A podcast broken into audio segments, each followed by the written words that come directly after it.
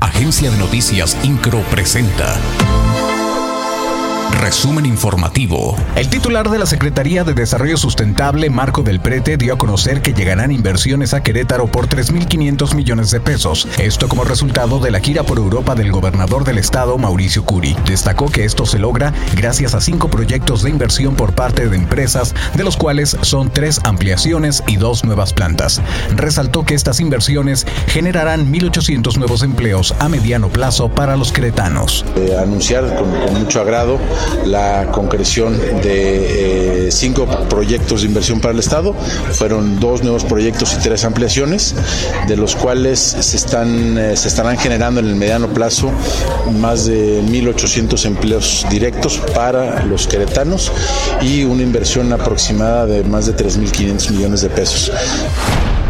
El presidente municipal de Querétaro, Luis Nava, junto con su esposa Araí Domínguez, acompañó a la presidenta del patronato del sistema estatal DIF, Carmen Herrera de Curi, a la inauguración de la Ciudad de los Niños de la Fundación Josefa Vergara y Hernández IAP, un complejo en el que se brindará atención a más de 300 niñas, niños y menores débiles visuales en espacios modernos, cómodos y adecuados para ofrecerles las oportunidades necesarias para salir adelante.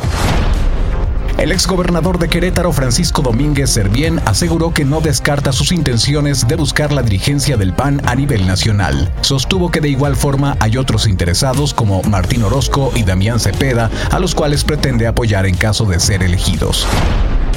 A partir del 6 de mayo se reactivaron las visitas a los centros penitenciarios de Querétaro, que fueron suspendidas el 1 de mayo de 2020 a consecuencia de la pandemia de COVID-19. Tras dos años de la medida, el sistema penitenciario publicó en el periódico oficial La Sombra de Arteaga los lineamientos para realizar las visitas personales, familiares, íntimas y religiosas. Las visitas familiares y personales serán una vez al mes y de acuerdo al padrón de visitantes previamente aprobado.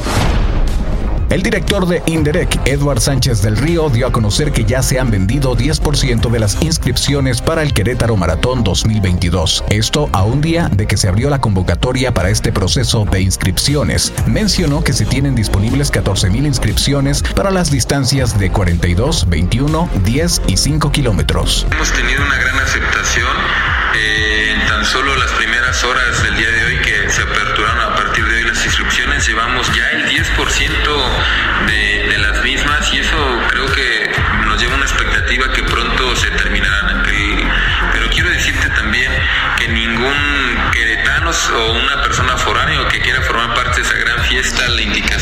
gobernador es que todas las personas que quieran formar parte de ello, así, así lo hagan. Entonces, si es necesario aperturar más inscripciones de las que hoy tenemos, por supuesto que lo haríamos en las distancias mayormente demandadas. INCRO, Agencia de Noticias.